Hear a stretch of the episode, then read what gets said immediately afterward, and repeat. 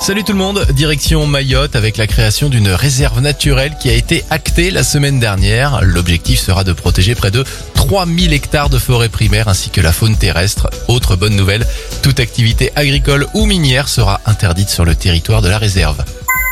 Le héros du jour maintenant est un chien. Dans le Finistère, un toutou a réveillé son maître en aboyant tandis que la maison était en train de prendre feu. Grâce à ses aboiements, le maître et son chien ont pu sortir de la maison et avoir la vie sauve. Bravo Enfin, bonne nouvelle pour notre portefeuille et les adeptes du camping. Depuis quelques jours, il est possible de louer du matériel de camping sur le site de Decathlon.